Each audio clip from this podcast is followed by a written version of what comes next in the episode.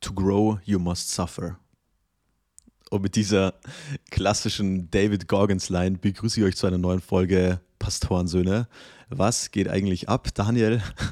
Ich habe es gerade schon gesagt, du siehst, du siehst so schlank aus heute. Ja.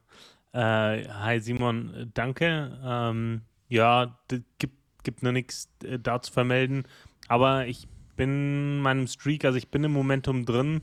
Äh, diese Woche wieder zweimal trainieren gewesen, äh, nach Plan. Und von daher äh, bin ich ganz zufrieden, auch wie schnell sich der Habit einfach wieder etabliert hat. Also ein wieder, wieder erweckter Habit, sag ich jetzt mal. Ja, wir haben ja schon mal drüber gequatscht, wie schwer das ist, nach so einer Pause wieder anzufangen. Ich war ja wirklich doch jetzt ein bisschen länger als geplant krank gewesen und auch ja, echt zart wieder anzufangen. Ich sagte, ich habe jetzt war ich dann neulich wieder am Punkt, wo ich gesagt habe, okay, ich bin jetzt wieder soweit fit so mhm. und, und wollte gehen und dann klingelt mein Wecker in der Früh. Ja, ich gehe immer morgens so und ich habe mir nur gedacht, nee, nee, ich will nicht. Und dann habe ich gesagt, es ist so, ich finde so, manche Dinge, die kann man tolerieren bei sich selbst, aber ich finde, es ist wichtig, äh, egal ob Mann oder Frau, dass man so Themen hat, wo man sagt, okay, das, ein solches Verhalten werde ich bei mir nicht tolerieren. Mhm. Und, und, eine dieser Sachen ist, wenn ich mir vorgenommen habe, morgens aufzustehen und Sport zu machen, dann werde ich das nicht tolerieren, das nicht zu tun. Und ich bin dann nie hingegangen, aber dieser, dieser Widerstand, den man da in sich spürt nach einer längeren Pause, mhm. ist, einfach, ist einfach krank. Und natürlich habe ich dann komplett übertrieben, ja, und bin ja, jetzt wirklich so ein wandelnder Muskelkrater. aber gehört dazu. Ich habe gerade vorhin diese, diese David Goggins-Line gebracht. David Goggins ist dir ein Begriff?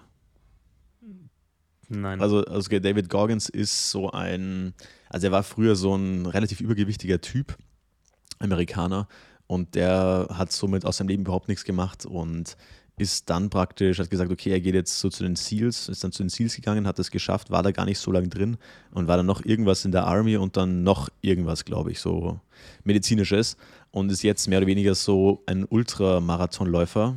Also der macht so okay. 100 Miles und mehr Mhm. Meilen verstehe ich auch immer noch nicht. Umrechnung mal 1,6 oder 1,3? Ja. 1,6. 1,6. Mhm. Okay, 100 Meilen jedenfalls, also wirklich krass. Irre. Und macht halt so, ja, so ein bisschen Persönlichkeitstalks zum Teil auch. Unglaublich motivierender Typ und eine seiner Philosophien ist halt, dass Wachstum immer mit Leid verbunden ist. Also to grow, you must suffer. Mhm. Und jetzt wollte ich mal fragen, weil die Line schon sehr bekannt ist eigentlich. Was hältst du davon? Also persönliches Wachstum mit Schmerz gleichzusetzen. Hm. Ja, das ist, äh, ich, ich glaube, das ist kein Automatismus. Ähm, ich kann das aus dem, aus dem Arbeitsleben ein bisschen ähm, ja, nachvollziehen, weil ich da jetzt äh, zurzeit viel drüber nachdenke. Ich, als ich mit dem Arbeiten angefangen habe, bin ich sofort in einen Bereich gekommen, da war, ich habe mich aber wohlgefühlt. So. Also, mir war klar, was ich zu tun habe, habe sehr schnell Verantwortung übernommen äh, und das hat einfach gepasst.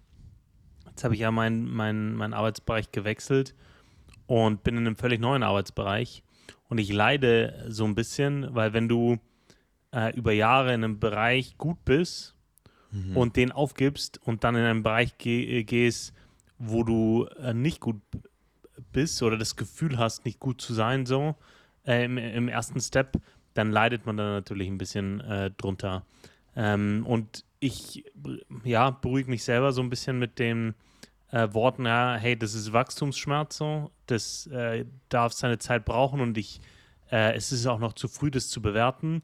Äh, ja, in einem, in einem halben Jahr kann ich sagen, okay, war ein guter äh, Schritt, war kein guter Schritt äh, oder das ist ein Bereich, der, der gefällt mir oder gefällt mir nicht. Aktuell ist es einfach noch zu früh. Ähm, aber ja, ich, ich sage mir das auch auf der anderen Seite, ich habe ein MBA gemacht und das war einfach Spaß für mich. Und trotzdem bin ich daran gewachsen. Also mhm. ich lerne gern, ich studiere gern, ich hatte gute Kommilitonen äh, und ich, also mir hat das wirklich Spaß gemacht und ich bin da unheimlich dran gewachsen, einfach weil ich sehr viel gelernt habe, äh, dass ich in meiner äh, beruflichen Praxis auch anwenden kann und auch die ganzen Studienarbeiten schreiben. Ich habe heute meine letzte abgegeben äh, für ah, das, das ganze Jahr, man, das war ein gutes Gefühl. Ähm, und nice. äh, genau, das, äh, das ähm, ja, hat Spaß gemacht. Ich bin trotzdem dran gewachsen. So, ne? Von daher würde ich nicht sagen, das ist ein Automatismus. Auch diese ganzen, äh, du musst aus deiner Komfortzone raus, äh, um zu wachsen. Ja, das weiß ich nicht. Ich glaube, dass das ein komplexeres Zusammenspiel von Talent äh, und Rolle ist. So. Mhm. Und ja. Ja, also natürlich diese ganzen Motivationssprüche oder auch vieles in der Persönlichkeitsentwicklung arbeitet ja mit dem Konzept, dass man komplexe Sachverhalte auf etwas reduziert und dadurch sehr mhm. prägnant wiedergeben kann. So, und ich glaube, bei dem Satz ja. ist es schon auch richtig.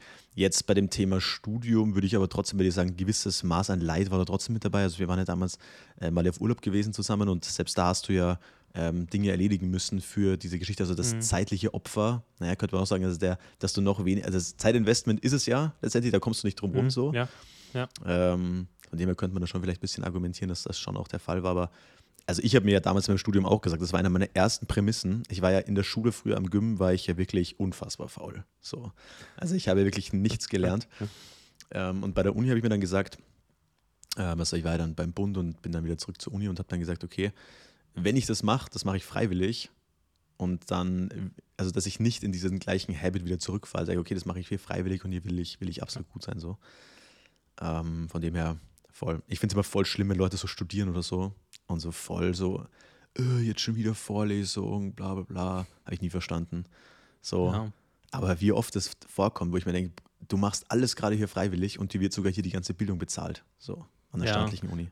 Absolut, aber das ist für mich nicht nur, was Studium betrifft, egal, egal was es ist, egal ob es Arbeit, Studium ist oder Leute, die ständig über ihre Kinder jammern äh, oder äh, sonstiges. Ne? Also ich, ich verstehe das nicht, wie man durchs Leben gehen kann und nicht den Drang hat, sich ständig umzubringen, wenn alles eine Last ist, was man machen ja. muss im Leben. Weißt, egal, egal, also morgens aufstehen und oh, ich muss zur Arbeit und oh, wann ist endlich Wochenende und so, das, das, das geht bei mir nicht in den Kopf rein. Äh, wie, wie man ständig äh, die, die Dinge so, so belastend empfinden kann und dann auch noch ausdrücken. Weil das, okay, dass einem die Gedanken kommen, aber sobald ich sie ausspreche, mache ich sie ja sehr wahr für mich äh, ja. und äh, das wird Teil meiner Lebensrealität. So. Ja, du manifestierst das, das, in deinem Brain. Ja, genau. Absolut. Und das, das verstehe ich nicht, wie man sowas freiwillig machen kann. Also nicht freiwillig, das machen die Leute wahrscheinlich auch nicht. Aber ich habe bei manchen schon das Gefühl, die suhlen sich so ein bisschen drin. Ja. Weil es einfach ist. Also ich, es ist, klingt immer hart, aber das ist so ein bisschen so eine Opferrolle halt. Hm. Und, und da auch wieder ein wichtiges Konzept. Es kommt halt auch so drauf an, mit was für Leuten man sich umgibt. Ich nehme jetzt als mal ein positives Beispiel. Ähm, ich bin heute früh, war ich wieder, wieder zum zweiten Mal jetzt im Gym. Und ähm, dann kriege ich eine, eine Message auf mein Handy und normalerweise schaue ich nie auf mein Handy so. Aber das war auf WhatsApp und ich mittlerweile habe ich WhatsApp ziemlich outgesourced so ähm, auf andere Messenger-Dienste. Jedenfalls wusste ich, da ist wahrscheinlich irgendwas, irgendwas Wichtiges oder so, weil die, die Person mir auf WhatsApp geschrieben hat. Und da war es so ein Songlink und das war einfach die Nachricht war einfach nur Attack the Day, so ein Muskelsmiley, also Muskel-Emoji und dann ein richtiger Banger-Track. Und kennst du mhm. das, wenn dir jemand, oftmals kriegt man so Lieder geschickt und die sind so okay, so, hm. aber man fühlt es irgendwie nicht. Gell? Ja. Und manchmal kriegst du so einen, einen richtigen Banger-Track geschickt und dann, und das ist so das, das Musik-Sharing-Unicorn, wenn du wirklich so einen Banger-Track kriegst und denkst, okay, der ist so geil, ich lasse mal das Album weiterlaufen und dann sind da noch mhm. so vier, fünf gute Tracks drin und habe ich dieses Album niedergepumpt heute. Also es war wirklich Hammer. Also wenn du Leute hast, die dich auch motivieren morgens, es gibt eigentlich nichts Besseres. So. Ja, ja, absolut.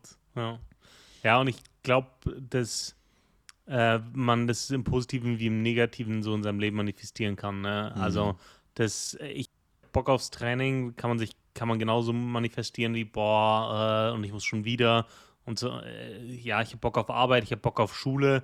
So, ich, ich will nicht einer der Leute sein, die sich hinstellen und sagen, ja, du freust dich sicher nicht auf Schule, gell? Boah, die Ferien. Also, dass, dass man sowas immer nur sarkastisch sagt. Ich glaube, also ich, wie kann man seinen Kindern das so ich, die machen das ja nicht bewusst, aber du manifestierst im Kopf deines Kindes, ja, Schule ist voll mies und ich weiß, dass es voll mies ist, aber geh und leide. Nein, Schule ist Hammer, Schule ist cool, so lern was, mach was, nutz dein Hirn. Das ist super. Ja, also bei ja, Schule grad, weiß ich nicht. Also bei Schule bin ich so zwiegespalten, weil bei Schule ist ja schon, alter Kinder sind schon oft ultra grausam so und, und, und viele Kinder haben es schon echt schwer in der Schule, gerade so sozial. Und da verstehe ich schon. Und, und gerade wenn du dann noch inkompetente Lehrer hast, die, also, also ja, also, weil Schule ist halt wirklich so, also ich, also ich bin ja Lehrer, so also,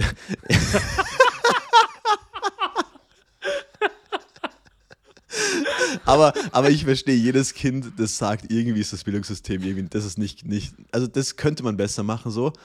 Aber, also allein schon, weil das sind halt lauter Menschen da, weißt du, was ich meine? Das heißt, du wirst ja. einfach damit äh, komischen oder komplexen Persönlichkeiten zusammenarbeiten müssen, was auch wichtig ist, das zu lernen, so, aber ich glaube, man Voll. unterschätzt zum Teil, wie sehr so Kinder in Schulen leiden. Also es hat ja schon einen Grund, warum es immer wieder so, so krasse irgendwie Mobbingfälle in Schulen gibt oder in Amerika diese ganzen School-Shooter-Geschichten, was ja unfassbar krank ist. Mhm. Aber das, ist, das kommt ja schon nicht von irgendwoher so. Ähm, also von ja, dem her, ich wäre jetzt auch nicht der Mensch, der den Kindern sagt, ja, Schule ist cool. So, na, weiß nicht. Also vielleicht in der Grundschule ist so das, das dann ja, aber also Schule ist so das eine Thema, wo ich den Kindern schon sage, ja, ich, ich verstehe es, Bro, du musst dahin, aber ja, da, da, da, bin ich anders. Obwohl ich nicht nur positive Schulerfahrungen äh, hatte, so. Ähm, aber ja, aber war auch nicht immer nur brav. Ähm, aber sowohl die Sozialisierung und da auch zu lernen. Das war für mich wichtig, zu lernen, was ist angebracht, was ist nicht angebracht. ähm, so, äh, aber auch, äh, ja, zu, zu lernen, okay, was, was ist denn da los da draußen? Womit beschäftigen sich andere Kinder ähm, oder andere Jugendliche? Auch, aber das fand ich dann gerade, als es dann Richtung Abitur ging, am, am, am besten, dass einem die Welt erklärt wird und Zusammenhänge und man, also mir, mir hat das viel bedeutet, angefangen bei irgendwie Goethe und der Klassik äh, bis hin zu, äh, ja, keine Ahnung, Urbanisierungskonzepte, äh, aber auch hier Mathe, Physik, Chemie. Ich habe das alles geliebt, alles. Musik, Kunst, ich fand das alles so spannend, weil es einem die, die, die, die Welt eröffnet. So. Und dieses Maß an breiter Allgemeinbildung, äh, wie, wie ich das zumindest am Gymnasium äh, genossen habe, das, das hast du ja sonst nicht. Man, man befasst sich ja nicht mit allen Themen freiwillig. Ähm, und ja, das, ich, ich fand das super spannend, wirklich in je, jedes Fach. Ich habe das, hab das geliebt, äh, so das, das, das, das, die Welt erklärt zu bekommen. Und das bekommst du halt so gut wie in der Schule selten. Und du als Lehrer weißt es ja auch, wie tief du in der Materie drin warst. Ähm, dann im, im Vergleich zu dem, was du dann unterrichten musst, äh, du, du, du musst ja schon einiges wissen und einiges gelernt haben, damit du unterrichten kannst. Und das irgendwie abzugreifen, also das, das kannst du ja nicht irgendwie ersetzen. So. Ja, also, also ich weiß nicht, da gehen unsere Erfahrungen wahrscheinlich ein bisschen auseinander. Also bei mir war das in der Schule echt nicht so deep irgendwie. Es wird halt nach Lehrplan unterrichtet und, und das wird dann mhm. gemacht so. Ähm, also ich weiß nicht, es lag auch sicherlich viel an mir so. Also mich haben manche mhm. Sachen interessiert und manche halt nicht. Wobei ich schon sagen würde, dass mich grundsätzlich mal vieles interessiert hat, nur oft waren also Persönlichkeitskonflikte im Raum. Ich habe ja damals mit jedem irgendwie Stress gehabt und äh, mit den Lehrern und keine Ahnung, das war immer mega anstrengend alles irgendwie. Aber diese, diese, diese, dieser Bildungsaspekt, das kam bei mir dann wirklich erst mit der Uni und dadurch, dass ich halt zwei Fächer studiert habe, die, ähm, also ich habe, ich habe Geo studiert, das setzt sich eigentlich aus zwei Fächern zusammen. Einmal dieser geografische Teil und das mhm. kannst du wieder unterteilen in Human, Geografie und eher wirtschaftsgeografische Sachverhalte so. Und ähm, Boah, jetzt du mich voll aufgehängt. Wo war ich stehen geblieben? Genau, also jedenfalls Geografie und das ist die Wirtschaftsteile, ja. Und mhm. dann einmal den geschichtlichen Teil. Und Geschichte sind bei uns ja eigentlich auch drei Fächer, die ich studiert habe. Also das heißt, das Fach heißt Geschichte, ähm, Sozialkunde und politische Bildung. Ja, das heißt, du sitzt mhm. also einmal in eine Vorlesung rein drinnen zu, keine Ahnung, Politik, Politik der Europäischen Union 2 und gehst dann am Nachmittag zu, keine Ahnung, ja, warum sich die Welt ungleich entwickelt und vielleicht so entwick entwickeln muss warum der Kapitalismus Hammer. das braucht. Ja. Und das war dann schon ziemlich, ziemlich cool an der Uni. Also ich habe ich hab wahnsinnig gern studiert. Und mhm. was man sagen muss an der Schule, der positive Punkt war, du hast einfach unfassbar viel Zeit. Also ich vertrete mhm. die These, deine, deine, deine, deine frei verfügbare Zeit nimmt ab, je älter du wirst. Ja. So. also Schule, so. dann Uni hast schon ein bisschen weniger Freizeit und dann nimmt es ein bisschen ab so. Aber selbst, ich meine, wenn du Uni jetzt mal vergleichst zum normalen Berufsleben, Digga, hast dann nichts zu tun. Ja. Also wirklich, wirklich Hammer. Ähm, pass auf, wir, wir haken das Thema mal ab. Ähm, also wir haben jetzt auch wieder einige neue Hörer dazugewonnen in dieser Folge. Ähm, erstmal mega witzig, was mir Leute so geschrieben haben. Ich habe sie die Woche auf äh, Instagram geteilt und wir haben echt einige Leute dazu bekommen. Was mega witzig war, ein Freund hat mich so angeredet, hat so gemeint, ja Simon, also ich habe mir da, also ich fand es ja voll spannend, ich habe mir das angehört. Aber ich muss sagen, außer 30 Minuten, aber dann wurde mir es ein bisschen zu religiös. Ich habe gedacht, Bro, du hast eh lang durchgehalten. Also. äh, fand ich auf jeden Fall witzig. Aber auf jeden Fall mal an ja. die ganzen, ganzen Hörer, die mir da ewige Messages geschrieben haben. Mega, mega lieb von euch. Äh, wir produzieren natürlich weiter und äh, schauen, dass wir euch da äh, guten, unterhaltsamen Content liefern. Jeden Montag, morgen oder wann auch immer. Yes. Ja. Ihr könnt gerne Fragen da lassen auf pastorensuene at gmail.com oder auf unserem Instagram-Kanal, den wir jetzt anfangen müssen, ein bisschen zu pflegen. Ja, wo, wobei man das sagen muss, also ich glaube, Leute, schreibt einfach mir auf meinem Insta, weil ich glaube, das ist nicht so, hat sich noch nicht so etabliert, muss man sagen. Unser, unser, also wir haben den auch nicht gepflegt, diesen Instagram-Kanal. Ja, ja, ich habe doch heute mal reingeschaut und festgestellt, dass seit der Erstellung war das, glaube ich, das erste Mal, dass jemand reingeschaut hat. Ja, ja. Ja, ähm, ja. ja aber das, das, das, das werden wir ein bisschen pflegen, von daher, das äh, ist dann vielleicht ein bisschen einfacher, sonst landet das alles in deiner DN-Flut. Ähm, genau, und äh, ja, ähm, auf jeden Fall meldet euch, auch wenn ihr äh, Fragen habt oder äh, Themen, die euch interessieren oder ein, einfach mal was ihr wissen wolltet, dann könnt ihr uns das äh, gerne schreiben, entweder an unsere E-Mail-Adresse oder auf äh, Instagram. Genau. Daniel. So ja. Ich habe ich hab jetzt zwei also Nachrichtenthemen für dich. Und ich würde gerne wissen, welche, welche davon für dich noch weniger relevant ist. Okay? so, Thema Nummer eins. Mexiko schafft die Sommerzeit ab. Und zweitens, die partielle Sonnenfinsternis war in Österreich so für 10 Minuten zu sehen. Ey, das waren wirklich Schlagzeilen diese Woche. Was für ein Scheiß. Also, who cares? Also, ich habe wirklich gedacht, ja. ich meine, guter Move so, mit der Sommerzeit abschaffen, mhm. bin ich ein großer Fan. Einfach eine Uhrzeit, ja, keine Verwirrung mehr, kein, oh, ich war zu spät, ich habe nicht gewusst. Ähm, aber halt auch in Mexiko. So, weißt du, ich meine, Mexiko ist so an der Grenze davor, dass es ein Failed State ist. Also, ja. Ja. Halb Land, halb Kartell. Ja, es ist tatsächlich so, wobei ich überrascht bin, wie viele äh, Lieferanten es in Mexiko gibt, äh, jetzt im, im, Industriebereich. Also da wird, da wird schon, da, da, passiert schon viel so außerhalb von dieser ganzen. Also wenn man, wenn man jetzt Netflix glaubt, dann ist ja in Mexiko ein einziges Kartell, so oder insgesamt Hollywood. Aber da passiert schon viel auch an Industrie, das fand ich spannend. Aber ja, ja so Elektro äh, elektronische Teile, gell? so Electronics sind die auch, dabei, aber auch, auch, äh, auch Blech, also da gibt es viel an, viel an Industrie. Ähm, ja. Ja, also da, da, da passiert viel. Also ich war da, ich war da überrascht. Äh, nicht, und das auch nicht nur für äh, die Staaten oder für Nordamerika, sondern die beliefern auch weltweit. Ähm, ja, das hat mich auch überrascht, war mir so nicht bewusst. Wir haben kein Werk da, aber ähm, ja, äh, fand ich spannend. Ja, und Sonnenfinsternis, 10 Minuten Österreich. Ähm, ich habe äh, auch zwei, zwei Headline Heroes dabei. Ähm, und mal schauen, ob das unterhaltsamer ist, äh, wie, wie 10 Minuten äh, Sonnenfinsternis in Österreich, wobei das eigentlich ziemlich witzig ist als Schlagzeile. Ja, aber, aber These, niemand, niemand checkt es immer, wenn das ist, oder? Nee, immer im Nachhinein. Ah, und dann denkt man, ja, ah, das hätte ich jetzt gern gesehen. Nein, hätte ich nicht gern ah, gesehen. Kein Mensch stellt sich und schaut in die Sonne. Ich weiß noch, kannst, früher haben die doch immer dann diese, diese Brillen gehabt, diese Papierbrillen. Ja. aber das ist ja auch ja, total, voll. leider auch irgendwie gestorben so. Mit diesem schwarz, mit dieser schwarzen Folie, so ja, ja, ja. in die Sonne Silber, kann, silberne Folie, ja.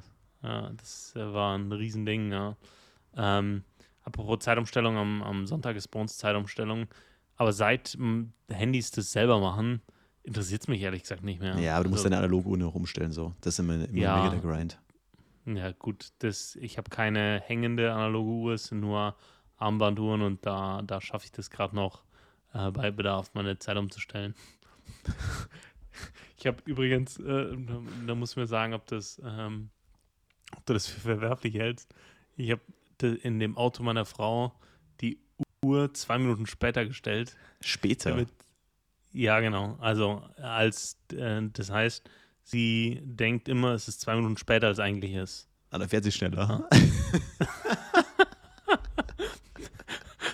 ja, weil. Äh, Oder was ist da deine Intention dahinter? Das war jetzt meine Interpretation. Ja, mein, meine Intention dahinter äh, ist, dass wenn, wenn du immer dieses latente Gefühl hast, zu spät zu sein, zwei Minuten zu spät zu sein, dann hat man einen gewissen Sense, äh, Sense of Urgency, ja? also ein Dringlichkeitsgefühl.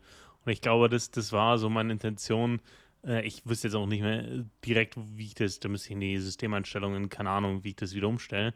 Aber das war so, als wir das äh, gekauft haben, so meine Intention dahinter, ich musste es sowieso umstellen, äh, weil es äh, ja vorher tot war, also von, vom System her und dann äh, hin und her und dann habe ich es zwei Minuten vorgestellt. So. Und ich weiß nicht, ob ich jetzt ein schlechter Mensch bin, weil ich dadurch impliziere, dass sie immer zu spät ist, was sie eigentlich nicht ist.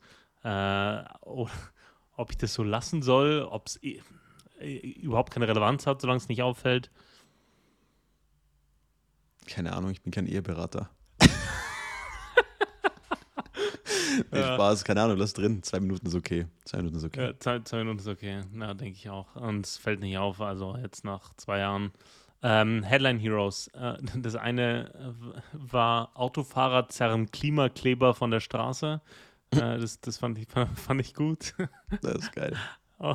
Da, da, apropos ähm, da, da habe ich eine Headline aus USA irgendwie gelesen da haben sich so, so Klimaaktivisten, momentan sind die ja so militant unterwegs eher so, ja, ja Van Gogh-Gemälde ja, beschmieren und, und, und keine Ahnung. Jedenfalls haben die sich in einem Porsche-Autohaus irgendwo in Kalifornien äh, entweder auf den Boden geklebt oder irgend sowas. Und weißt du, wie die damit umgegangen sind? Die haben denen die Heizung abgedreht und das Licht und sind gegangen. Und das war nicht so nice irgendwie. Einfach keine, keine mediale Öffentlichkeit. Danke, wir machen mhm. das Licht und die Heizung aus. Ciao. Fand ich sehr gut. Fand ich sehr gut. Verstehst du, was hinter diesen ganzen Gemäldebeschmierungen steht? Ja, ich habe mir da neulich irgendwie so einen kurzen Talk angehört äh, und die meinen halt irgendwie, ja, dadurch, ähm, also es ist sehr schwierig noch für dieses Thema Aufmerksamkeit zu bekommen, weil ja momentan mhm. so andere Themen wichtig sind, wo ich mir denke, ja. und ähm, das ist halt irgendwie ein Akt der, der Aufmerksamkeit, Hascherei. Dann hat der Moderator gemeint, ja, aber ist es dann nicht so, dass das dann sehr schnell einfach in Unverständnis mündet, weil das ja irgendwie unnötig ist. Entschuldigung.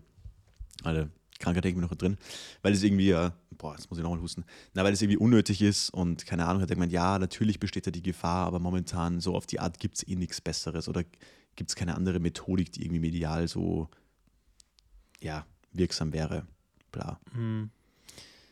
Okay. Also ja. geht reine Effekthascherei. Ja, und Aufmerksamkeit machen halt so. Hm. Ja, ich, das, das löst bei mir immer so ein bisschen einen Zorn aus, weil ich finde, das ist bei so Kulturgütern wie Gemälden, das ist ja unwiederbringlich. Und das, das, das tut mir dann immer weh. Warum man etwas Unwiederbringliches, äh, etwas, was einen hohen Wert an. an, an ja, aber die ja, sind ja geschützt die sind ja geschützt. Also da, also da geht ja nichts kaputt, das sind ja Glasscheiben drüber und alles.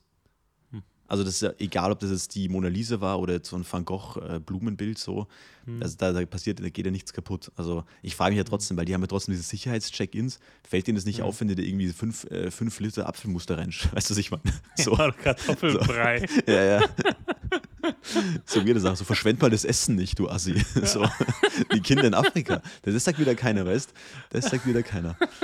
Äh, da, da habe ich einen sehr, sehr, sehr düsteren äh, Joke für dich. Ähm, den ich aber jetzt loswerden muss, was mich jetzt dran erinnert. Sehr gut. Ähm, äh, er sagt folgendes: Ist auch ein englischer, ich erzähle ihn auf Deutsch. Ja, ich habe ein Kind in Afrika und für 87 Cent am Tag äh, kriegt es eine Unterkunft, kriegt es Kleidung, geht es in die Schule, kriegt es was zu essen, das ist eigentlich nichts verglichen damit, was es gekostet hat, es dahin zu schicken.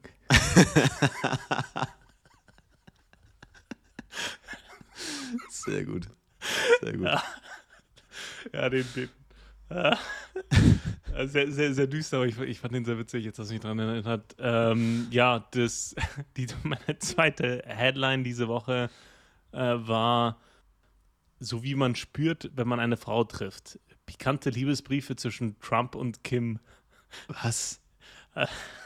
Anscheinend hat ähm, Trump mit Kim Jong-un äh, so Briefe geschrieben und die sollen so ziemlich persönlich gewesen sein. Das war jetzt, ich habe jetzt nur die Headline gelesen ähm, und der, es war wohl ein, ein Reporter dran, der Watergate aufgedeckt hat. Der ist auch schon 79, ich weiß nicht, was was die, die Amerikaner mit alten weißen Männern haben, aber naja, ähm, der, ist, der ist schon 79 und der hat jetzt eben ähm, Trump da begleitet und jetzt von Liebesbriefen erzählt, die der, also schon fast Love Letters, äh, die der mit Kim Jong-un geschrieben hat. Äh, fand ich sehr, sehr witzig, ähm, wie die das beschrieben haben. So. Ähm, ja, hat mich völlig, aber so, so, so, so Headlines, so, so Nachrichten, die, die geben einem immer so ein bisschen das Gefühl, ja, ist alles, alles okay, die Welt, die Welt ist noch okay. So, das weißt du, was mich geschockt hat? So, alle, alle schicken jetzt gerade Waffen in die Ukraine. Es kamen jetzt so Videos raus, wo, ähm, also ich habe mich immer schon so für Kriegsgeschichte interessiert, deswegen finde ich das ganz spannend so. Ähm, wo die wirklich jetzt so Bilder haben und es sieht aus wie im Ersten Weltkrieg, so Stellungskrieg, so südliche Ukraine. Mhm. Also das ist absurd, mhm. wirklich. Die Bäume stehen nicht mehr, Gräben und so weiter, mhm. so Grabenkampf, also äh, Artillerieschlacht ohne Ende. Und äh, was ein wichtiges Thema ist, ist der Luftabwehr. Und ich weiß jetzt nicht, ob das 100% stimmt, aber jedenfalls, die USA plant jetzt, denen irgendwie haufenweise Hawk-Raketen, also Boden-Luft-Raketen zu schicken. Ja. Und die kommen aus der Vietnam-Ära. Und die Frage ist, warum schicken die dann denen so alte Raketen? Und die Antwort ist, weil die die einfach lagernd haben. Die haben irgendwie noch irgendwie mhm. 40.000 Stück von denen rumliegen. Und da frage ich mich halt, wo lagern die die ein? Und B, so, dass, dass ich meine, das sind ja trotzdem, das sind ja irgendwie, keine Ahnung, die haben ja ein eigenes Radarsystem und alles mögliche. Also die müssen ja schon irgendwie elektronisch gewartet werden. Ja, ja. Also wo sind das sind ja riesige Lagerstätten so. Und die mhm. sind halt nie zum Einsatz gekommen, dann haben die aufgerüstet, haben die halt eingelagert so. Ja. Ähm, also abs komplett absurd, dass die, also ich weiß nicht, ob die dir jetzt schon geschickt, das schon geschickt haben oder noch schicken, aber komplett, komplett wild, was da gerade wieder an Waffen transferiert wird in der Welt. Und Polen hat sich jetzt ein neues Luftabwehrsystem gekauft oder Artilleriesystem oder irgendwie sowas ähm, aus mhm. Südkorea. Also die Länder werden gerade viel pragmatischer, wenn es um Rüstungsbeschaffung ja. geht. Einfach der ja. Preis, wenn der Preis stimmt, sind wir dabei. Ja. So. ja. Das ist echt äh, wilde Zeiten. Also Absolut. Ähm, ja, mir ist, mir ist es aufgefallen mit den, mit den äh, Drohnen aus dem Iran, die Russland mhm. kauft und so, äh, dass, dass es diese, diese Vernetzung jetzt einfach stattgefunden hat. Bei diesen alten Raketen, ich weiß nicht, ob du den Film, ich glaube Lord of War heißt er, mit Nicolas ja. Cage, einer der wenigen ansehbaren Nicolas Cage-Filme, ähm, der äh, beschreibt es ja sehr gut, wie die einfach Waffenbestände in, also containerweise kaufen und verkaufen äh, in, in alle möglichen Regionen. Äh, und ja, so, so stelle ich mir das auch wirklich vor, dass das so stattfindet. Extrem witziger Film, äh, War Dogs. War Dogs, ja. Der ist extrem witzig mit Jonah Hill und. Mit Jonah Hill, ja. Ja, unfassbar, unfassbar. Und wie ist der andere? Miles? Keine Ahnung, fällt mir der Name nicht ein, aber unfassbar witziger mhm. Film, auch wie sie da die, die Waffen verticken. Aber ja, ist halt was, was, man nicht wirklich weiß. Genauso Österreich zum Beispiel, ja, einer der wichtigsten Exportgüter sind Waffen, auch genau wie Deutschland. Also zum Beispiel die Firma Glock ja, vertickt mhm. ja extrem viele Waffen. Also die meistverkaufte Pistole weltweit kommt aus Österreich, Glock 19. Mhm. Ja. Als Land der Berge. Naja. und des Skifahrens.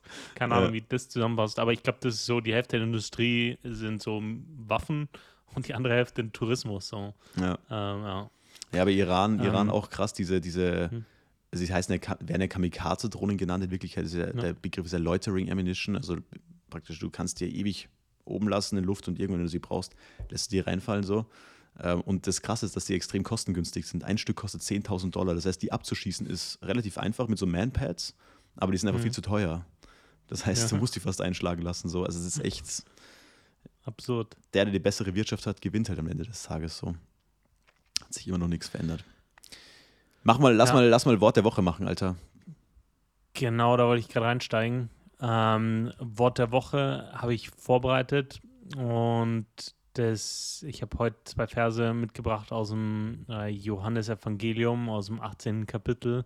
Geht da um in, in der Passion äh, Christi, also auf dem Leidensweg, den er gegangen ist, wo er verraten wird und ähm, ohne Urteil geschlagen, gefoltert und so weiter. Ähm, da ist so eine Szene, wo Pilatus, der damalige Statthalter von Jerusalem, ähm, Jesus befragt und äh, da ähm, ja, sind zwei Verse, über die denke ich jetzt schon seit boah, fast 14 Jahren nach, ähm, weil, die, weil es mir immer wieder auffällt. Und zwar steht da, da sagte Pilatus zu ihm, dann bist du also tatsächlich ein König. Jesus erwiderte, du hast recht, ich bin ein König, ich bin in die Welt gekommen, um für die Wahrheit Zeuge zu sein. Dazu bin ich geboren. Jeder, der auf der Seite der Wahrheit steht, hört auf meine Stimme. Wahrheit, sagt Pilatus zu ihm, was ist Wahrheit? Damit brach Pilatus das Verhör ab und ging wieder zu den Juden hinaus. Ich kann keine Schuld an ihm finden, erklärte er. Und dieser Begriff, was ist Wahrheit, oder diese Frage, was ist Wahrheit, ich denke ich denk da oft drüber nach, was der Pilatus da, was ihn da bewegt hat und was er gemeint hat. Weil ich lege es ihm da immer positiv aus. Äh, ich kenne auch ja, viele Ausleger, die legen es ihm negativ aus, sehr sarkastisch. Ähm, und ich habe eine meiner, oder die erste Predigt, die ich gehalten habe, habe ich an einem Karfreitag gehalten, äh, eine Kurzpredigt, 15 Minuten. Ich war 16 oder 17. Und die habe ich zu den, zu, über diese Verse gehalten. Und für mich war das so der Punkt, äh, dass ich gesagt habe: Hey, Pilatus äh, hat sich das gefragt. Für ihn war das eine reelle Frage: ähm, Was ist Wahrheit? Und er steht da vor jemandem, der von sich sagt: Ich bin die, die Wahrheit. Ähm, und der und Pilatus hat jetzt die, die Möglichkeit, sich dafür zu entscheiden, okay, hey, glaube ich ihm, nehme ich das für mich in Anspruch oder nicht? Aber diese, diese Frage nach, was ist Wahrheit, ist, glaube ich, gerade auch in, in, ja, in, in unseren oder in der aktuellen Zeit oder in unseren Zeiten eine, eine sehr wichtige Frage. Und damit, damit meine ich nicht nur Propaganda, ähm, sondern auch hier Meinungs- und Wertepluralismus, ähm, das Schaffen eigener Fakten, eigener Lebensrealitäten. Ähm, ja, die, die etwas philosophische Frage an dich, Simon, was ist Wahrheit? Ja, heute, heute ein einfaches Thema, sehr schön. äh, ja, ist sehr, also sehr schwierig zu beantworten. Also, also erstmal, wenn es die Wahrheit gibt, dann muss es ja auch das Gegenteil von Wahrheit geben. So, mhm. das ist mal ein wichtiger Ausgangspunkt. Also dann gibt es ja auch, dann gibt es etwas, was dass etwas falsch ist oder was die Lüge ist, ja die Wahrheit, die Lüge, wenn man es mal mit einem bestimmten Artikel bezeichnet. Ähm, also ich finde immer, also gerade jetzt auf den Glauben bezogen, eine der zentralen Wahrheiten, was ja Jesus gesagt hat, ist, niemand kommt zum Vater, denn durch mich. Hm. So, ist, ist, ist ein Satz. Ähm, und deswegen deswegen ist ja auch der christliche Glaube doch äh, ja unter anderen Religionen auch immer wieder etwas, was sich nicht mit einer Ökumene vereinbaren lässt. Also Ökumene, dass man sagt, also jetzt ganz, ganz vereinfacht ausgedrückt, ähm, jeder war ja schon mal bei einem ökumenischen Gottesdienst, ja, und das, da ist dann der eine Moslem und der andere ist irgendwie Hindu und der andere ist irgendwie, keine Ahnung, Buddhist und der andere ist irgendwie Christ so. Oder halt nennt sich Christ, ja. Und dann wird gesagt, ja, irgendwie ist das ja doch alles irgendwie das Gleiche. Wir glauben ja alle den, an den gleichen Gott und irgendwie kommen wir dann alle schon in den Himmel.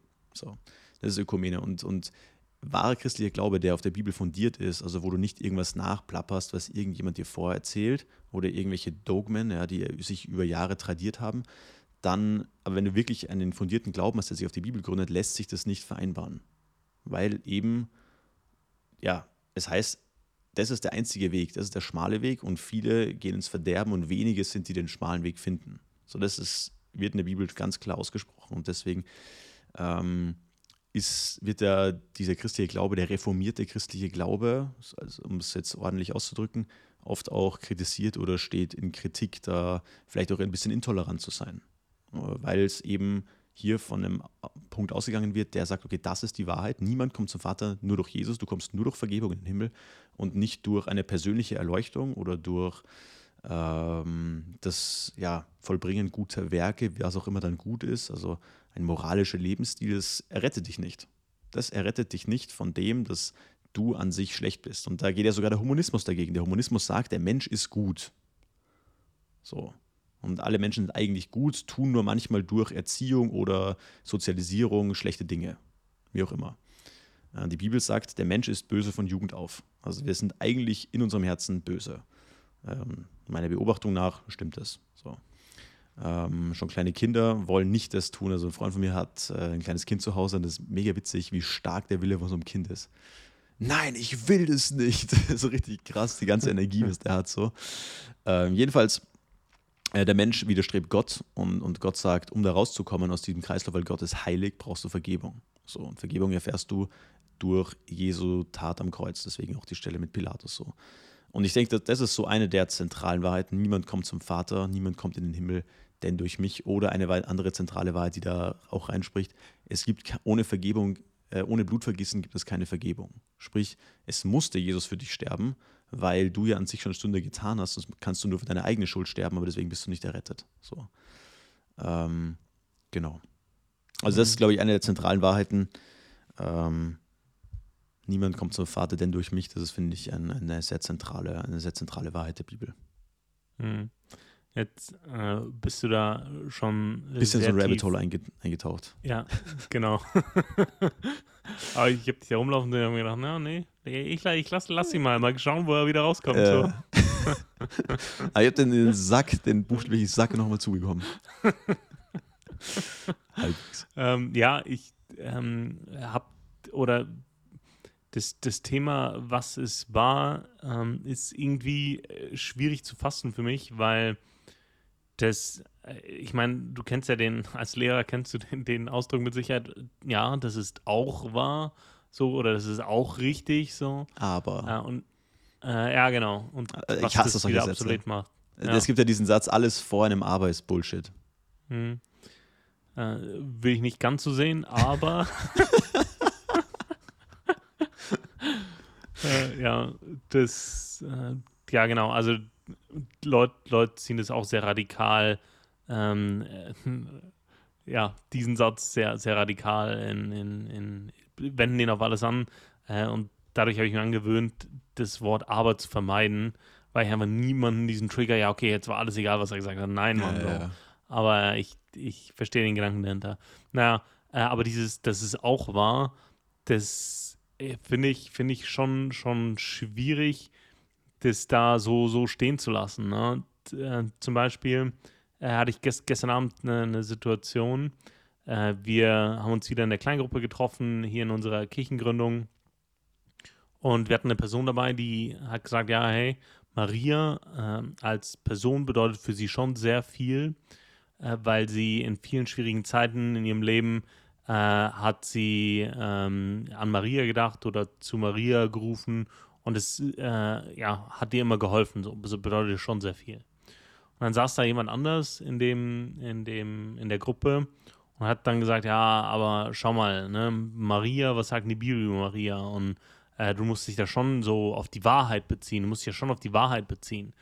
Und hat da sehr, sehr stark nachgebohrt und ihr versucht, diese, äh, ihre Wahrheit, äh, ja, versucht streitig zu machen, so. Und ich habe mich da gefragt, okay, so, was ist da clever? Muss ich jetzt da einschreiten und sagen, okay, das ist für mich die Wahrheit und du hast es jetzt als Wahrheit zu akzeptieren? Oder kann man die Menschen auf, äh, oder kann man sagen, okay, ich verstehe, dass das aktuell dein, dein Erkenntnisstand ist, äh, aufgrund der Fakten, die du hast für dich oder der Beobachtungen, die du für dich hast, ist das für dich Wahrheit und das stehen zu lassen. Also, verstehst du, was ich meine? Ja, ja, boah, schwierig. Also, es kommt drauf an. Also, ich finde, bei Glaubensthemen, wo du in deiner Position jetzt, du hast ja die Verantwortung über das Gründungsprojekt und dementsprechend auch über die Lehre, die dort erteilt wird. So. Da finde ich, das geht es nicht, weil da hast du eine ganz klare, einen klaren Bezugspunkt. Der Bezugspunkt ist die Schrift. Ja. Ähm, mhm. Dementsprechend, ähm, also man kann schon sagen, ja, okay, das ist jetzt dein Erkenntnisstand so, aber ich finde schon, dass dann es die Verantwortung desjenigen wäre, der dieses Meeting gerade leitet, ähm, dann zu sagen, okay, was sagt denn die Bibel dazu? Weil ich finde es immer ganz schwierig, wenn Leute dann über irgendwelche persönlichen Meinungen diskutieren. Weil mhm. darum geht es nicht. So, dann haben, wir, dann haben wir einen Meinungsaustausch, dann haben wir einen Debattierclub, aber das ist nicht das, warum man irgendwo in der Kirche sitzt, sondern in der Kirche geht es darum, um die Wahrheit rauszufinden. Und die, die Wahrheit ist, ich habe nämlich als Christ eine Prämisse und die sagt, die Bibel ist Gottes Wort. Punkt. Ich muss mhm. eine Annahme tätigen und dies, das ist meine Grundannahme, sonst brauche ich keine Annahme. Ähm, und dann ist es wichtig zu wissen, okay, das ist eine interessante Erfahrung, die du gerade hast, aber was steht denn wirklich in der Bibel? Und dann kann man das ausarbeiten und dann haben die Leute einen, hat man einen Anhaltspunkt, was sagt denn die Bibel wirklich? Was ich denn damit mache, ob ich das annehme für mich oder was weiß ich, das ist dann wieder was ganz anderes, ein ganz anderes Thema. Aber das ist meine Guideline, das ist mein, mein Referenzpunkt, von dem aus ich dann schaue, okay, was ist wirklich wahr und was ist nicht wahr. Ich finde bei anderen Themen, jetzt keine Ahnung, im säkularen Bereich, ist, was das Thema Wahrheit betrifft, noch wichtig, mal davon auszugehen, okay, was ist denn, weil, also was ist dann, da muss man noch mal sehr stark unterscheiden zwischen Wahrnehmung und Wahrheit. So. Hm. Weil aus der Wahrnehmung des einen kann etwas sehr wahr sein, aus der Wahrnehmung eines anderen aber nicht. So. Beides sind in dem Moment vielleicht richtig. Ja. Ähm, Und das ist auch teilweise schwierig, weil man das Ganze dann auf eine gewisse abstrakte Ebene heben muss. Ja, wenn ich jetzt sage, der Himmel ja. ist blau, ist das falsch. Ich nehme den Himmel als blau wahr durch meine Sinnesorgane. Solche Sachen. Weißt du, was ich meine? Ja. Also, ja. das ist dann, wird sehr schnell sehr abstrakt und sehr nerdig schnell. Ähm, die Frage, also da bin ich dann oft, also da bin ich echt, also gerade bei solchen Themen war es jetzt nichts. Also klar, wenn ich in der Kirche bin und da habe ich meine Position, so klar, dann ja. ist es wichtig. Aber da habe ich eine Verantwortung. Aber jetzt im, im normalen Bereich bin ich ganz oft, also das ist auch so ein bisschen eine schlechte Eigenschaft von mir. Ich bin oft der Meinung, so, man muss Leute dumm sterben lassen. So. Schlecht, das ist eine schwierige Aussage, wenn du aus dem Bildungsbereich kommst. So.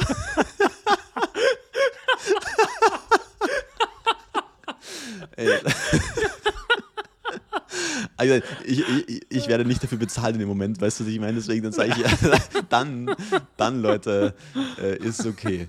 Ist, ist okay. Die Erde ist flach. Aber ganz wild, was es da für Statistiken gibt, wie viele Leute das wirklich glauben, dass, ja, die, dass die, Erde flach ist. So.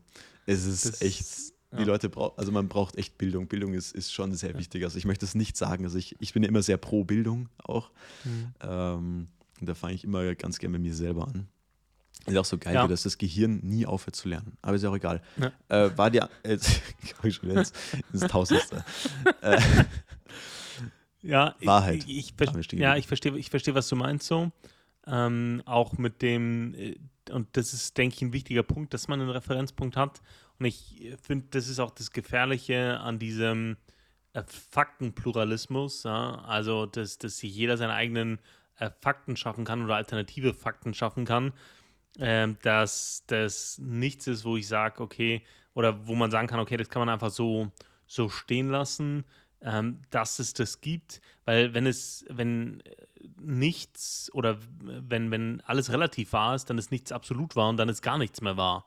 Äh, also es muss schon äh, für mich, damit diese äh, Welt einen Sinn macht, muss es Wahrheit geben. Ja? Und es, es gibt nur eine Wahrheit. Die Erde kann nicht flach und rund zugleich sein. Ne? Also es ist nicht Schrödingers Katze, ähm, sondern die, es gibt einen Zustand, äh, in, in, in dem sie ist. Und äh, das gleiche gilt für mich auch ähm, bei, beim Thema Bibel und Gott.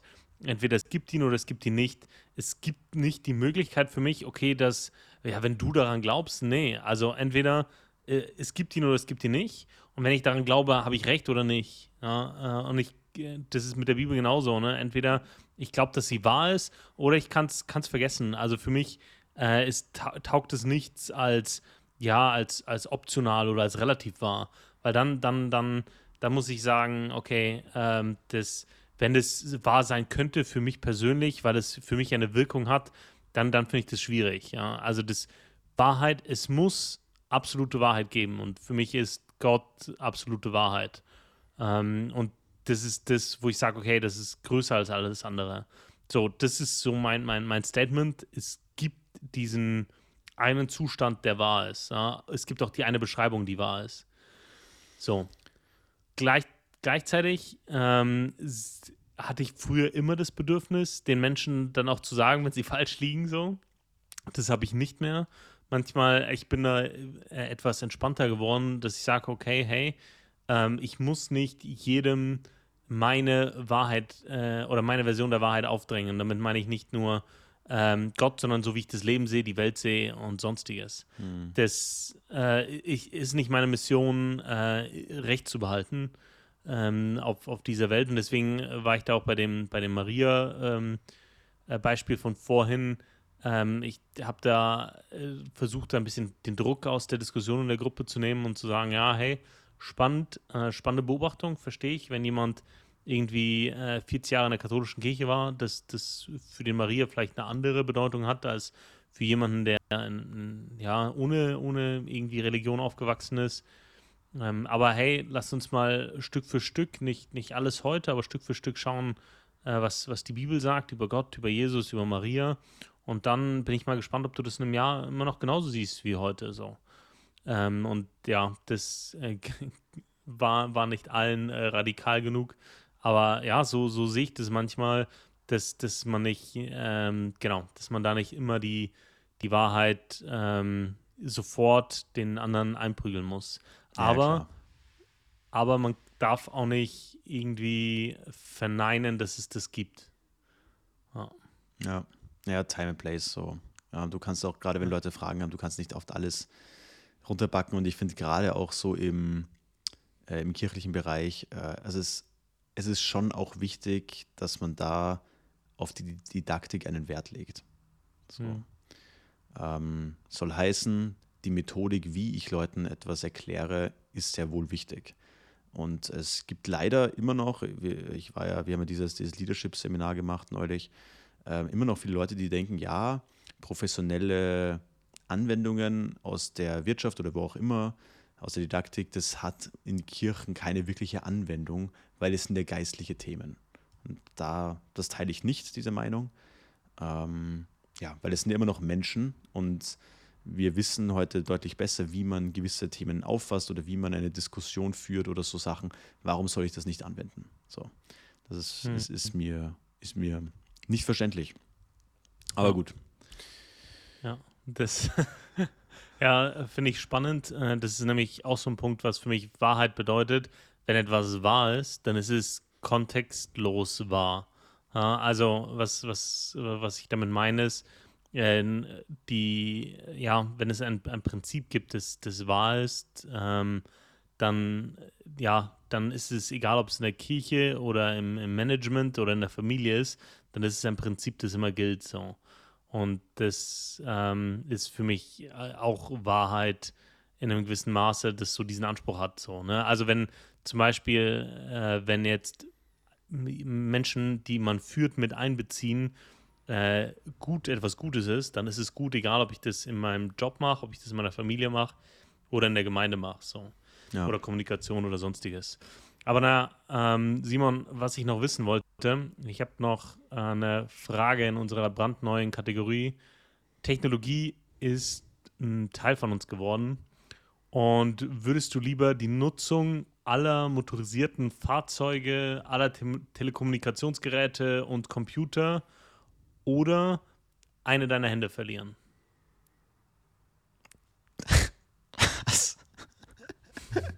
also, okay, entweder wenn ich, wenn ich alle motorisierten Geräte nicht, nur ich oder alle? Ne, das äh, ist in meiner Frage nicht näher spezifiziert. Du meinst, das ist in deiner Frage unpräzise gestellt? Spaß. Ja. bewusst offen gelassen. Übrigens, äh, auch, auch ganz geil, wie, wie, gewinnt man Diskussionen? Ist ein spannendes Thema. Eine, eine, dreckige Taktik, einfach den anderen persönlich angreifen. ähm, ja. Boah, meine Hände sind mir schon wichtig. Äh, also wenn ich jetzt nie wieder ein motorisiertes Gerät benutzen würde, ich glaube, ich würde... Schwierig. Schwierig, schwierig. Das hm. ist echt ein ekelhaftes Dilemma. Ja, ja. Ich glaube, ich würde ich würd meine Hand behalten. Ich glaube, das ist, mhm. weil ich kann ja immer noch wo mitfahren. Mhm. Okay, und wenn es die, die zwei Szenarien gäbe, nur du nicht und alle nicht, wird das was äh, ändern für dich in deiner Entscheidung? Eigentlich nicht. Ich, ich will meine Hand gern haben. Aber über Technik, was mega, was mega witzig ist. Ähm, ich habe neulich so einen Talk angehört. Und mit neulich meine ich heute. Und ähm, der hat gemeint, dass wenn man jetzt die Menschen so von außen betrachtet, ja, so was eine, eine Eigenschaft ist, die uns alle irgendwo vereint, vereint, dann ist es, alle Menschen arbeiten so und jeder will eigentlich immer nur bessere Technik haben. Ein, ein angenehmeres mhm. Haus, eine bessere Küche, ein besseres Auto, immer die neueste Technik, ein neueres Handy und es ist egal, ob du in Afrika wohnst ja, und sagst, du willst da irgendwie, keine Ahnung, äh, neues, neues Auto haben, damit du da irgendwo hinfährst oder ob du, keine Ahnung, äh, Inuit bist und du bist irgendwie in Grönland und willst irgendwie ein neues Fischerboot haben. So. Also, weißt du, was ich meine? Das vereint dann mhm. letztendlich doch irgendwie alle und das fand ich irgendwie einen interessanten Gedanken, weil das uns total unterscheidet von anderen Tieren. So. Ich meine, abgesehen von Seele und so, klar. Aber dass es uns einfach, äh, ja, dass wir immer so Technik, Technikmenschen sind. Weißt du, was ich meine? Mhm. Ja. Schon mega weird. Ja. Jedenfalls, Daniel, was ich noch wissen wollte, du bist ja, du bist ja doch eine, eine, eine, eine Mensch, der in einer stressigen Position, würde ich mal sagen, ist. Ja? Du bist ambitioniert mhm. und so weiter, du hast, hast, im Job viel Stress und äh, Stress, pass auf jetzt, Eustress und Distress betrifft uns ja alle, ja. Äh, ist ziemlich krass. Ich finde, das hat irgendwie immer noch mehr zugenommen so. Ich habe neulich äh, im Gym so einen Typen gesehen, den ich lange nicht gesehen habe. Habe ich das schon erzählt im Podcast? Keine Ahnung. Jedenfalls, den habe ich lange nicht gesehen so. Und dann habe ich den wieder gesehen und ich war gerade fertig mit dem Training, deswegen habe ich gedacht, komm, rede red ich kurz mit dem, weil das ist so der einzige Moment, wo ich mit Leuten rede so. Und sage ich so, hey, krass, cooles da bist und so weiter, was trainierst du heute? So diese übliche Smalltalk und, und lang nicht gesehen, was lang nicht da. Und er so, ja, nee, er war wirklich lang nicht da. Und ich so, ja, okay, spannend, so, was viel, viel zu tun gehabt. Und er so, ja, er hat mega viel Stress gehabt, so Familie, Job, ähm, dann musst du zu Hause funktionieren am Abend, dann die Kinder ins Bett bringen, dann ist der Tag schon wieder vorbei und so weiter und so geht das Leben so dahin. Und der hat aufgrund seinem Stress dann so Tinnitus bekommen. So, das heißt, mhm. er hört einfach so einen richtig lauten Piepston, das macht ihn anscheinend verrückt. Und er meint, wenn er so hohe Stressphasen hat, nimmt es wieder zu und äh, dann wieder ab, wenn er praktisch, und da hat er gemerkt, er muss jetzt wieder zum, zum Training gehen, so, weil ihm das so ein gutes Outlet bietet, da Stress abzubauen. So. Und deswegen geht er jetzt wieder hin, nicht weil er jetzt irgendwie breit sein will oder so, sondern weil ihm das einfach hilft, so ähm, Stress abzubauen. So. Jedenfalls, um den Bogen wieder zu schließen zu meiner Frage. Und ich, ich erlebe, du hast ja auch viel Stress so im Job und ich erlebe dich ja immer als Menschen eigentlich, der eigentlich eine sehr gelassene Ausstrahlung oder sehr gelassen wirkt. Ja? Hm. Da würde mich mal interessieren für unsere auch Hörer und Hörerinnen, wie gehst du mit Stress um? Ich präzisiere die Frage nochmal genauer. Also, was machst du jetzt nicht nach der Arbeit, um damit zu kompensieren, sondern was machst du während der Arbeit, also während deinen Arbeitsaufgaben, während, keine Ahnung, Meetings oder wie auch immer? Was ist da so eine Strategie oder wie gehst du damit um, dass dich dein, deine, deine Tasks, das, was du erledigen musst, nicht stresst während deiner Arbeitszeit? Hm. Gute Frage. Ähm, ich denke, dass ich ja, Stress nicht so direkt empfinde. Ja, also das, und deswegen ist mir das lange nicht bewusst gewesen, dass ich damit umgehen muss. Mhm. Also ich glaube, dass ich das äh, weite Teile meines Lebens, ähm, ja, ich, ich, bin von, von Haus aus äh, eher Kategorie belastbarer Mensch und ich habe das weite Teile meines Lebens einfach äh, ja weggesteckt, so ohne damit umzugehen. Ähm, ich habe aber gemerkt durch ja, Vorfälle in meinem Umfeld, dass das wohl, ja, also auch dieser Tinnitus-Fall, ich kenne jemanden in meinem Umfeld, der das auch hat, ja, und bei Krass. dem sich das entwickelt hat. Ähm, ja, und das hat mich für mich selber sensibilisiert, ja, wo ich gesagt habe, okay, hey Daniel, du musst auf dich hören. Was mir im Arbeitsleben ähm, schon immer geholfen hat, ich bin, ich, ich versuche die Dinge, für die ich kein Talent brauche, einzuhalten. Ja, das heißt, pünktlich zu sein, sich Mühe zu geben, vorbereitet zu sein. Ähm, also solche Dinge, dafür brauche ich ja kein Talent, ich brauche dafür keine besondere Fähigkeit. Äh, das sind Dinge, die kann ich einfach tun. Ja? Und das, das versuche ich äh, grundsätzlich einzuhalten, weil das gibt meinem, ähm, ja, das gibt meinem, meinem Alltag sehr viel Struktur, aber das, das gibt auch so, so, so Taktschläge vor, ja, wo ich sage, okay, da ist jetzt ein nächstes Meeting. Ich kann nicht jedes Meeting, das ich habe, ewig lang überziehen und dann das Folgemeeting wieder verschieben. Und dann, ich, ich, ich, ich habe auch Kollegen von mir, die, die, die machen das so, ne? Die, die, ja, die, die hüpfen äh, in, in jedes Meeting rein und äh, dann, dann überziehen die das viel zu lang und dann müssen die das Folgemeeting wieder verschieben und dann müssen die dafür wieder ein anderes Meeting verschieben. Und dann sind die ständig nur noch damit beschäftigt, irgendwas hin und her zu schieben und alles auf dem Schirm zu halten. Und da versuche ich strukturiert zu sein, alle größeren Aufgaben in meinem Kalender zu planen, alle Termine, die ich mir auch setze, auch einzuhalten. Also ich arbeite strukturiert. Ja. Ähm, ich schreibe mir Dinge mit, ich schreibe mir Tasklisten, ich setze mir selber Deadlines für gewisse Themen. Ähm, also ich arbeite viel mit offene Punkteliste, äh, mit, ähm, ja, mit, mit Terminen, mit Zeitblockern für gewisse Aufgaben. Also das, ähm, das hilft mir viel und ähm, ja, was ich mal probiert habe, was ich aber nicht mehr mache, ist, ähm, aber ich, habe gewisse Meilensteine im, im, im Hinterkopf, die ich, die ich einhalten muss. Äh, und die ähm, ja, mache ich mir immer für die nächste Woche bewusst. Ich schaue in meinen Kalender. Zum Beispiel diese Woche hatte ich, ähm, ja, ich musste ein Thema äh, für, für, für den, die Kleingruppe gestern vorbereiten. Ich muss, äh, musste meine Studienarbeit abgeben. Ich muss am Sonntag predigen und heute Podcast. Dann versuche ich mir die Woche so einzuteilen, also nach der Arbeit, äh, dass ich äh, sage, okay, wann muss ich was erreicht haben, damit ich das auch schaffe. Ja, damit ich nicht irgendwie sonntags morgens um fünf irgendwie anfangen muss, meine Predigt zu schreiben.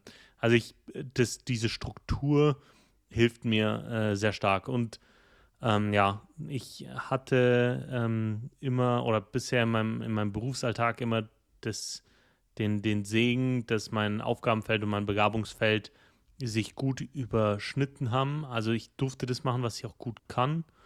Und ähm, das hat mir das natürlich leichter gemacht. Ja. Mhm. Das, ähm, ja, und das, das schließt vielleicht wieder so ein bisschen den, den, den Bogen, ja, auch zu dem, was ich am Anfang gesagt habe. Ähm, jetzt bin ich in einem neuen Bereich, so wo ich das Gefühl habe, okay, die Dinge, die fallen mir nicht so leicht äh, wie die Dinge, die ich bisher gemacht habe. Ähm, und jetzt muss ich halt einfach auch mehr auf, auf, auf, auf Stressmanagement schauen. Aber ja, für mich, für mich sind auch was Stress betrifft, also so strukturiertes Arbeiten, die Dinge, die ich, die ich vorhin genannt, genannt habe, aber auch so die Klassiker wie regelmäßig, regelmäßige ausgewogene Ernährung, regelmäßige Bewegung und Sport und Schlafen. Das ist, glaube ich, eines der unterschätztesten Dinge. Ähm, so, wenn man sich, wenn man irgendwie glaubt, man ist fleißiger, wenn man weniger schläft, äh, ist nicht so. Ich bin auch keiner von denen, die irgendwie sagen, okay, hey, schlaf so viel du willst. Nein, aber genügend. Ähm, und das acht, acht Stunden ja. als Mann. Was passiert, wenn du als Mann durchschnittlich mehr als acht Stunden schläfst im Allgemeinen? Dein Testosteronspiegel sinkt. Okay. Ja. Und das ist eigentlich das Schlimmste, weil Testosteron ist wichtig für Entscheidungen treffen. Eine mhm. gewisse Akti also Grundaggressivität, dass du, also Entscheidungen treffen gehört auch da dazu, du sagst, okay, mache ich jetzt. Ähm, ja. Dann natürlich auch Fettverbrennung. Ähm, Energielevel generell, Energiemanagement. Also Testo ist unfassbar wichtig. Also gerade bei Männern, wenn man im Durchschnitt mehr als acht Stunden schläft, dann, dann sinkt das tendenziell. Gibt es natürlich, ist auch wieder typenabhängig so. Kein, kein, ähm, ja. ja. kein Mensch funktioniert hundertprozentig gleich so. Aber es ist, ist eigentlich bekannt so. Da ist es zum Beispiel auch bei mir, dass ich oft dann sage, okay, ja, dann schlafe ich halt eine Stunde weniger oder zwei. Ja. Hm. Das ist echt für die Produktivität tatsächlich sehr schlecht. Ich meine, was ich halt schwierig finde, so ich glaube, früher war das so ein Luxus, dass man sagt, okay, ich arbeite mit To-Do-Listen, ich blocke, mache mal, arbeite mit Timeblockern, ich plane meine Woche und so weiter. Meine Wahrnehmung mittlerweile ist, jeder macht es. Also ich kenne niemanden, der das nicht macht.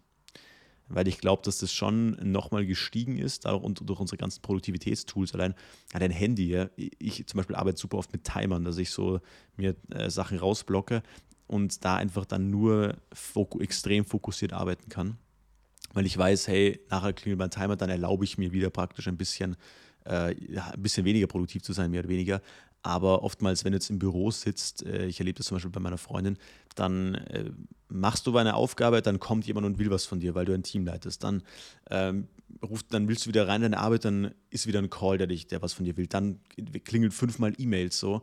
Und ich glaube, dass das einfach wahnsinnig schwer ist für viele Leute mittlerweile da einfach zu sagen, also das zu schaffen, dass man seinen Fokus auf einer Tätigkeit hat.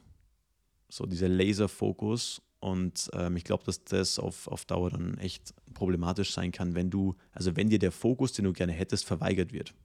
So. Ja. Ja, aber das, das muss man sich, das muss man sich rausnehmen. Ich äh, kenne das, äh, wenn du, ähm, also ja, ich habe 70 bis 100 E-Mails am Tag bekommen äh, und das äh, morgens China, abends ähm, äh, USA und tagsüber Deutschland, äh, Ungarn, also Europa. Und du hast die ganze Zeit Impulse, Anrufe, E-Mails, Calls, Termine. Du hast die ganze Zeit diese, diese, diese Impulse, die es aber verhindern, dass du irgendwie A sauber arbeitest und B äh, konzentriert. Aber das muss man sich rausnehmen immer wenn es darum geht, zum Beispiel Mitarbeitergespräche vorzubereiten oder äh, Strategien zu entwickeln oder irgendetwas zu schaffen, äh, irgendein Konzept, dann braucht es, es braucht Inkubationszeit. Also ich glaube, wenn du mit einem neuen Thema konfrontiert wirst und dir gesagt wird, okay, jetzt setze ich mal fünf Stunden hin und entwirf da was, dann wird es schwierig. Also manche Dinge brauchen eine gewisse Inkubationszeit, ja. äh, aber auch immer wiederkehrender Fokus. So. Das, ähm, ja, das, und das muss man sich rausnehmen, auch im Berufsalltag. Und jeder äh, Karrierecoach äh, wird dir das sagen, äh, blockt dir das, ähm, jeder New Work, äh, jedes New Work-Konzept sagt, okay, es muss Orte geben, auch in einem Großraumbüro, äh, wo Leute in Ruhe arbeiten können, wo die unabgelenkt arbeiten können. Ja, ja und das, ich ja, ich habe so ein bisschen Hemmungen ich, in meinem Büro. Ich bin im Großraumbüro so äh, und ich war jetzt die letzten zwei Jahre in einem Einzelbüro und ähm, davor viel auf Reisen. Und ja, ich in einem Großraumbüro, ich würde gerne meine Noise Cancelling Kopfhörer einfach reinmachen und ja, fertig und sagen, okay. Aber das ist nicht Kultur. Und ich will nicht der Typ sein, der jetzt neu ist und mit seinen Noise-Canceling-Kopfhörern äh, da, da, da, da, da rumsitzt, äh, während alle anderen so irgendwie interagieren. So. Aber auf Ja. der anderen Seite ist es notwendig. Ich, ich merke das, wenn ich, ich bin jetzt in einer, ich bin jetzt in einer strategischen Rolle und ich muss strategische Dinge äh, mir überlegen. Ich muss jetzt viele neue Dinge lernen. Und das, das geht nicht, wenn die ganze Zeit irgendjemand über irgendetwas quatscht, egal ob beruflich oder privat. Das, das geht nicht. Auf der anderen Seite, ja, Kultur. So. Deswegen verlagere ich davon, also viel, viel meiner Produktivität oder produktiven Zeit so, ähm, meiner Fokuszeit mache ich aktuell, äh, wenn ich von zu Hause aus arbeite. Ähm, aber ja, dann fehlen mir halt die Inputs von außen, so, was dann wiederum schade ist. Ja, Ja. schwierig. Ja, ich hatte, ich hatte damals mal einen, einen Freund aus, aus Syrien, der kam durch den Syrienkrieg ähm, hierher, hat äh, große seine Familie verloren gehabt und so weiter. Und äh, der meinte mal zu mir, hat gesagt, Simon, alle Leute wollen immer, der, der, der war ultra krass, der hat irgendwie in zwei Jahren, hat der richtig gut Deutsch gelernt so. Ähm, also richtig mad Respekt vor solchen Leuten, einfach weil, Alter, ich will das nicht machen, so, Deutsch als Fremdsprache lernen oder Ja. Zweitsprache, das sonst darf man, man darf nicht mehr Deutsch als Fremdsprache sagen, Simon, Deutsch als Zweitsprache. Und ähm, jedenfalls, ja, es ist politisch inkorrekt. Auf jeden Fall, ähm, kein Scheiß. Auf jeden das Fall, ich nicht. Also, ist ja, weil dadurch, äh, ich glaube, das ist so Othering, ja, das, das Fremd, das, er ist ja fremd. Ja, irgendwie sowas war da mal, keine Ahnung. Jedenfalls sagt man jetzt Deutsch als Zweitsprache. Jedenfalls hat er gesagt, ja, alle Leute wollen immer nach Europa, alle Leute wollen nach Europa, aber die Leute realisieren, weil das Leben da so viel besser ist, die Leute realisieren aber oft nicht, hat er gesagt, also nicht meine Worte, sondern seine, dass äh, die Leute hier auch viel härter arbeiten. Kann ich nicht nachprüfen, äh, objektiv gesehen war seine Aussage, fand ich sehr interessant, ähm, weil der auch wirklich kein fauler Mensch war. Aber ja, Leute, das war's für diese Woche. Ich glaube, wir, wir machen, wir hauen den Hut drauf, den sprichwörtlichen Hut drauf. Wir haben eh schon wieder eine Stunde voll. Geht immer sehr, sehr schnell. Mm, Ich be wir bedanken uns auf jeden Fall fürs Zuhören, würde ich sagen. Ähm, auch, wie gesagt, nochmal für das äh, nette Feedback. Wir bleiben euch erhalten am Montagmorgen und hoffentlich kriegt ihr auch da auch ein bisschen euren, euren Motivationstalk für den Montag. Ähm, ich werde jetzt mal den Koffer packen, weil Daniel, jetzt mache ich mir nochmal unbeliebt auf den Schluss raus. Ich fliege morgen erstmal nach Ägypten und werde da schön meinen Bauch sonnen. Kennst du das, wenn die, wenn die Sonne so deinen Bauch berührt, ist einfach angenehm, wenn du so am Strand liegst, das erste Mal wieder, einfach herrlich, aber komplett herrlich. Und mit diesem etwas ekligen Bild äh, lassen wir euch in die neue Woche. Äh, wir hören uns äh, wie gewohnt nächste Woche am Montag. Ich wünsche euch eine gute Woche und äh, mein Name ist Simon Königer, ich bin für die Woche raus. Daniel, du kannst gern das, das Wort beenden, den Podcast schließen. Ciao.